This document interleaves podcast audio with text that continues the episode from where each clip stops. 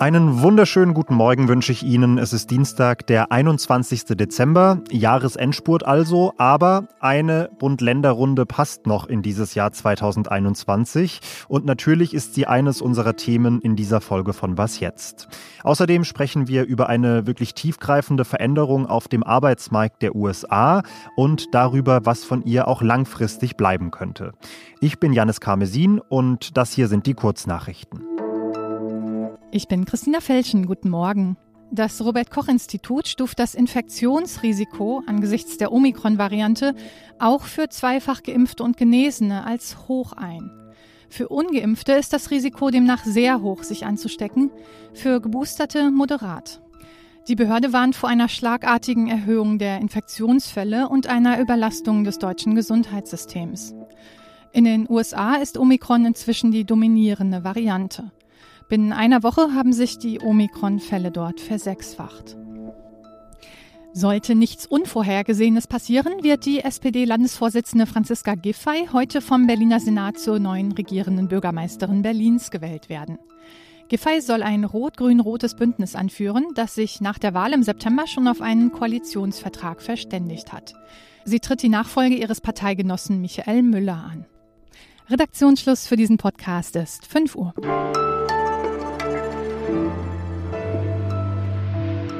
Ein letztes Mal in diesem Jahr kommen heute Bund und Länder zusammen, um wegen der Omikron-Variante über neue, über strengere Corona-Maßnahmen zu diskutieren. Über die Beschlussvorlage haben wir gestern schon im Update berichtet. Die sieht unter anderem für die Zeit nach Weihnachten die Schließung von Clubs und Kontaktbeschränkungen auch für Geimpfte vor. Das sind Ideen, die nicht beschlossen sind, aber die heute diskutiert werden. Und ich schaue sie mir genauer an mit Tillmann Steffen aus unserem Politikressort. Hallo Tillmann. Hallo Janis. Tillmann, über allem kreist ja die letzten Tage die Frage, kommt noch mal ein harter Lockdown und wenn ja, wann kommt er? Karl Lauterbach hat am Sonntag in der ARD gesagt. Nein, ein Lockdown, also wie in den Niederlanden vor Weihnachten, den werden wir hier nicht haben. Und jetzt in der Beschlussvorlage für das Treffen ist von einem harten Lockdown auch erstmal nicht explizit die Rede. Ist der damit komplett vom Tisch oder wie ist das zu verstehen? Ja, da kommt es natürlich immer darauf an, was versteht man eigentlich unter einem Lockdown. Ne? Wenn man darunter versteht das Schließen von Betrieben, von Kindergärten und allen anderen äh, Einrichtungen, dann ist das so nicht mehr möglich. Äh, das Infektionsschutzgesetz wurde ja kürzlich so geändert auf Betreiben der Ampel, dass eben ein solcher harter Lockdown nicht so ohne weiteres machbar ist. Dazu müsste der Bundestag neu zusammenkommen und die epidemische Lage von nationaler Tragweite neu beschließen. So bleibt eigentlich Bund und Ländern durchaus die Möglichkeit, das bisherige äh, die bisherigen Möglichkeiten einfach besser auszunutzen. Es ist sehr wohl noch möglich, zum Beispiel Restaurants zu schließen. Das ist vielerorts überhaupt noch nicht gemacht worden. Jetzt erwägt man eben auch Clubs und Diskotheken dicht zu machen. Das sind alles noch Möglichkeiten, die noch bleiben, die Bund und Länder durchaus ausnutzen könnten. Was denkst du denn über welche Punkte aus der Beschlussvorlage heute noch mal besonders viel diskutiert und gestritten werden dürfte? Ich glaube, in den Grundlinien, was eben jetzt diese privaten Feierlichkeiten betrifft oder auch äh, bei den äh, Teilnehmerzahlen bei Veranstaltungen, da wird man sich grundsätzlich einig sein. Ich denke, es geht einfach um die Größenordnung. Ob nun bis zu zehn oder bis zu, weiß nicht, wie viele äh, Personen sich treffen dürfen oder auch bei der Auslastung von Veranstaltungshäusern, da könnte es bei den Werten noch Diskussionen geben und noch Veränderungen. Jetzt fürchten manche Experten, darunter Christian Drosten zum Beispiel, dass sich an einem gewissen Punkt in der Omikron-Welle möglicherweise so viele Leute krank melden müssen, dass die kritische Infrastruktur, also nicht nur Krankenhäuser, auch Feuerwehr, Polizei und so weiter, nur noch eingeschränkt funktionieren könnte. Inwiefern spielt denn ein solches Szenario schon eine Rolle in den Überlegungen heute? Ja, durchaus. Äh, und das ist auch relativ neu. Man beauftragt jetzt den neuen Krisenstab im Kanzleramt äh, gemeinsam mit dem Bundesamt für Bevölkerungsschutz eine Art, so heißt es, Monitoring äh, vorzunehmen der Leistungsfähigkeit der kritischen Infrastruktur. Und dann soll geschaut werden, wie man deren Arbeitsfähigkeit auch garantieren kann, selbst wenn Omikron demnächst das Land stärker lahmlegt, als es bisher absehbar oder als es bisher der Fall ist.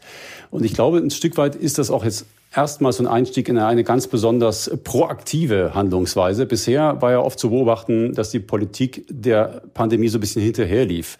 Jetzt haben wir aber die Situation, Die Kurve sinkt eigentlich, sowohl die Infektionskurve als auch die Krankenhausauslastung ist noch im Sinken begriffen, aber man rechnet strikt damit, dass sich das demnächst ändern könnte und handelt eben jetzt schon entsprechend. Danke dir, Tillmann, und du wirst sicherlich auch über die Ergebnisse dann in der Folge morgen wahrscheinlich genau. berichten. Alles klar, gerne. Tschüssi.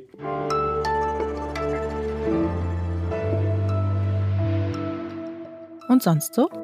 Vollkommen egal, wie weit Ihre Essensplanung für Weihnachten schon gediehen ist. Ich sag's Ihnen, schmeißen Sie alles nochmal über den Haufen und schauen Sie stattdessen auf Zeit Online vorbei. Denn unsere Wochenmarktredaktion, das sind quasi bei uns im Haus die Fachkräfte für Kulinarik, für Essen und Trinken, haben ein Dossier zusammengestellt mit Weihnachtsrezepten für wirklich alle Geschmäcker. Ich lese jetzt einfach mal drauf los und Sie werden schnell merken, wovon ich spreche. Für die Stimmung hier vielleicht noch, mache ich nochmal das Klavier an. Koriander, Kreuzkümmel, Hackbraten mit Datteln und Orange. Sellerie-Thymiansuppe mit Shiitake-Topping. Süßkartoffel, Marmeladenwürfel. Russischer Fischkuchen. Rote Beeteknödel mit Meerrettich-Walnussöl. Karibischer Früchtekuchen. Norwegischer Weihnachtskabeljau in Sahnesoße. Rehrücken mit Speckrosenkohl. Hibiskus, Sterne.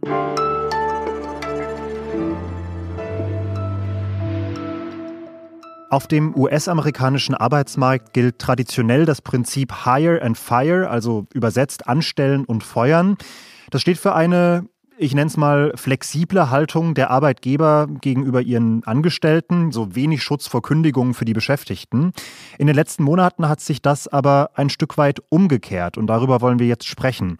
Es wird mittlerweile eher gekündigt als gefeuert. Über vier Millionen Menschen pro Monat haben im vergangenen halben Jahr ihre Jobs geschmissen und die Arbeitgeber müssen sich mittlerweile anstrengen, um neue Angestellte zu finden.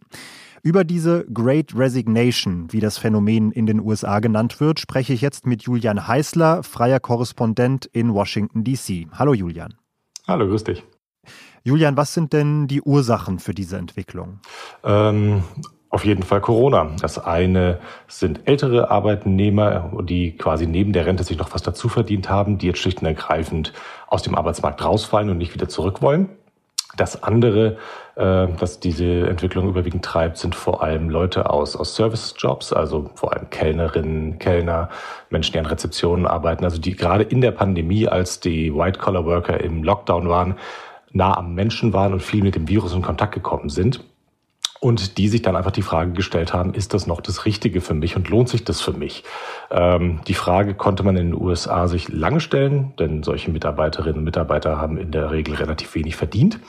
Aber jetzt, ähm, durch die vielen freien Arbeitsplätze, die sich die wirtschaftliche Erholung gegeben haben, haben diese Menschen auf einmal die Chance, ähm, wirtschaftlich aufzusteigen und andere Jobs anzunehmen. Und das sorgt dafür, dass sie äh, ihre vermeintlich schlechten Jobs hingeschmissen haben und auf der Suche sind nach was Besserem.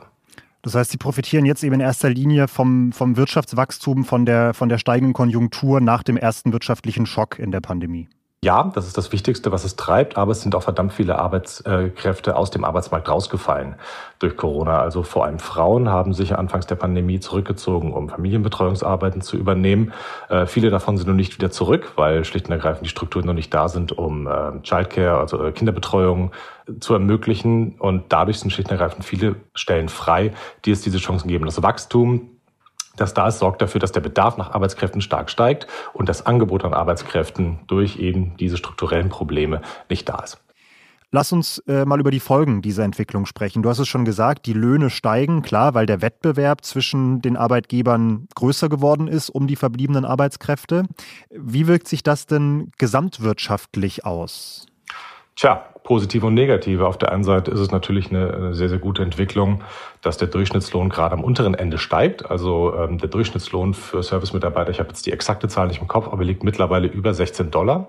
Also für die Bezieher dieser Löhne ist es natürlich erstmal eine gute Entwicklung, zumal es natürlich auch das Lohnniveau insgesamt ein bisschen nach oben drückt und die Leute, die aus diesen Jobs rausfallen und aufgestiegen sind, im Schnitt jetzt deutlich mehr verdienen. Andererseits sind die steigenden Löhne natürlich auch ein Trend dafür, dass die Inflation steigt. Denn höhere Löhne sorgen für höhere Preise und höhere Preise sind das, was wir jetzt Inflation nennen. Inwieweit lässt sich abschätzen, wie nachhaltig diese Veränderung sein wird? Also ist das jetzt einfach ein kurzzeitiger Pandemieeffekt oder könnte das tatsächlich den US-Arbeitsmarkt auch längerfristig verändern? Also wir sind gerade in einer Sondersituation. Dieser Mangel an Arbeitskräften wird nicht ewig bleiben. Auf der anderen Seite bilden sich gerade Strukturen, die langfristig etwas mehr äh, Arbeitnehmerrechte schaffen könnten. Zum Beispiel werden viel mehr Gewerkschaften gegründet, viel mehr Mitarbeiterinnen und Mitarbeiter organisieren sich. Äh, Starbucks hat jetzt, glaube ich, seinen ersten Betriebsrat in Buffalo, New York. Das sind schlicht und ergreifend Entwicklungen, die sich, die sich wahrscheinlich nicht so schnell umkehren lassen. Zum anderen, die höheren Löhne, die wir gerade sehen, die werden nicht wieder sinken. Vermutlich ist das Tempo des Anstiegs, das wir gerade sehen, auf den Moment ein bisschen beschränkt und wird sich nicht so durchhalten lassen, genauso wie das Wachstum, was wir gerade sehen, nicht ewig so weitergehen wird. Aber dass er wieder sinken wird, ähm, das wird, glaube ich, sehr schwer durchzusetzen sein. Alles klar. Danke dir und frohe Weihnachten schon mal. Gerne.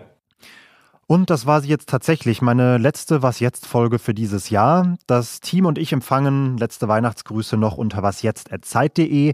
Genießen Sie die Feiertage, bleiben Sie gesund. Ich bin Janis Karmesin und sage bis bald.